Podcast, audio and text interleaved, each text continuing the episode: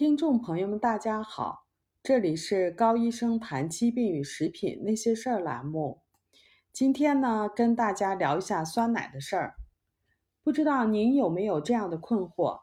面对着品种繁多的奶制品，不知道如何去选择，到底是牛奶好，还是酸奶的营养成分更佳？其实有研究发现，天然发酵的酸奶具有抵抗糖尿病。癌症等多种疾病的能力是养生的高级食品。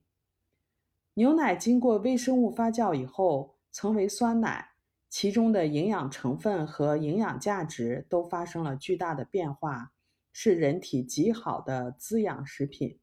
牛奶已经无法与之相媲美了。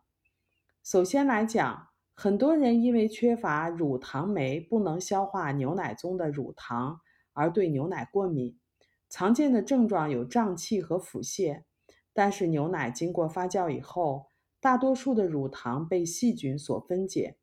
根据酸奶种类的不同，其中的益生菌分解乳糖的程度也不同。有的酸奶，比如说 kefir，能够彻底的分解乳糖。另外，酸奶中的益生菌把牛奶中的脂肪、蛋白质、钙和其他的矿物质。转化成人体容易吸收和利用的形式，极大的增强了原有牛奶的营养价值。除了以上的好处以外，酸奶中还含有大量的益生菌和益生菌所提供的重要营养物质，这其中包括 B 族维生素和维生素 K2，特别是开菲尔中含量是最高的。益生菌是身体健康所不能缺少的生命体，它是免疫系统的组成成分。它驯化免疫细胞，正确的识别出自身和外来的不同，参与食品的消化、身体的解毒、调控细胞的正常繁殖和控制大脑的健康。缺乏益生菌与很多疾病具有直接的关系，比如说自闭症、湿疹、肥胖。老年痴呆和消化系统疾病等等。最近，牛奶中的另外一个重要的营养物质共鹅亚油酸引起了医学界的重视，并且进行了大量的研究。结果发现，共鹅亚油酸具有抵抗多种疾病的作用。第一，抵抗二型糖尿病。韩国2016年发表的研究结果显示。发酵的牛奶，也就是酸奶中的共轭亚油酸，具有非常好的抗二型糖尿病的作用。研究者用含有共轭亚油酸的酸奶喂养患有二型糖尿病的小鼠，经过五周的喂养，然后进行一系列的检测。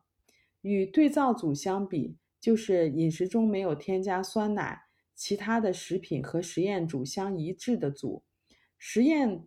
煮的小鼠的体重、空腹血糖的水平、胰岛素水平和瘦素的水平都具有明显的降低，糖耐力、胰岛素耐受具有明显的改善，其他指标也都显示出非常好的结果，包括降低血脂、低密度脂蛋白胆固醇，同时呢升高高密度脂蛋白胆固醇。因此，研究者认为。酸奶是具有治疗糖尿病功能的食品。第二个的话就是抗癌。细胞实验显示，牛奶中的共轭亚油酸能够抑制人乳腺癌细胞的生长。动物实验也表明，酸奶能够抑制乳腺癌的生长和转移。瑞典对五十岁以上的女性进行了观察，结果证明，酸奶中的脂肪具有降低乳腺癌发生的风险。第三，减脂肪、增长肌肉。根据哈佛大学医学院伊娃 Shellherber 的文章，共轭亚油酸能够快速的燃烧脂肪，防止脂肪细胞变大。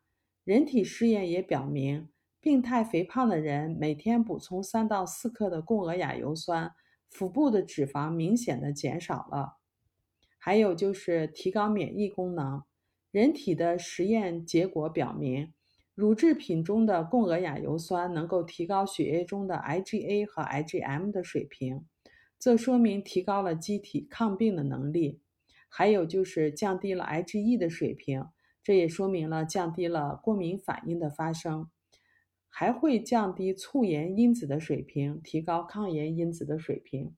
同时还发现，共轭亚油酸减缓了免疫系统的过于敏感性，这说明提高了免疫系统的正常工作能力。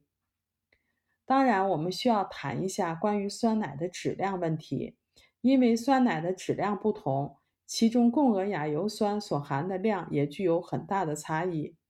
以上的实验所用的牛奶都是来自于吃草、自由散养的奶牛，酸奶是用这样的全脂牛奶经过天然的微生物发酵而获得的。研究表明，这样的酸奶中含有丰富的共鹅亚油酸。脱脂酸奶中缺乏共鹅亚油酸，是因为共鹅亚油酸是一种脂肪。研究证明，牛奶中的脂肪是好的，不会产生肥胖和心脏病。反而会防止肥胖和保护心血管系统的作用。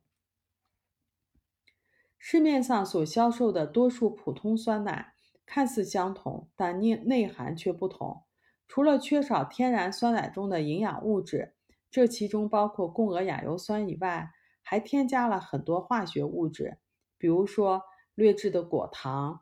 有些低热量的酸奶中还添加了人造糖。还有就是添加了淀粉去增稠，还有就是添加口味剂和增味剂，甚至有的添酸奶的话添加色素，因为如果没有色素的话，这样的食品将没有任何的吸引力。显然，吃这种劣质的酸奶不但不会给身体带来前面所提到的好处，反而会给身体带来更多的毒素，不利于身体的健康，也不利于体内益生菌的生长。其中的糖更是致病菌所喜欢的食品，因此购买酸奶时要检查说明，最好买有机的全脂牛奶，自己去发酵。好了，关于酸奶的话题，我们今天就聊到这儿。这里是高医生谈疾病与食品那些事儿栏目，我们每周一更新，敬请期待。我们也有微信群，感兴趣的朋友可以搜索 ARNA 加拿大营养师公开课。我们还有微信公众号“人人有机生活”，您可以把您在生活中碰到的有关于食品和营养方面的疑惑告诉我们，我们在群里都会给您做解答。请跟着我们，让您自己和家人变得越来越健康。如果您喜欢我们的文章，欢迎点赞转发，谢谢大家。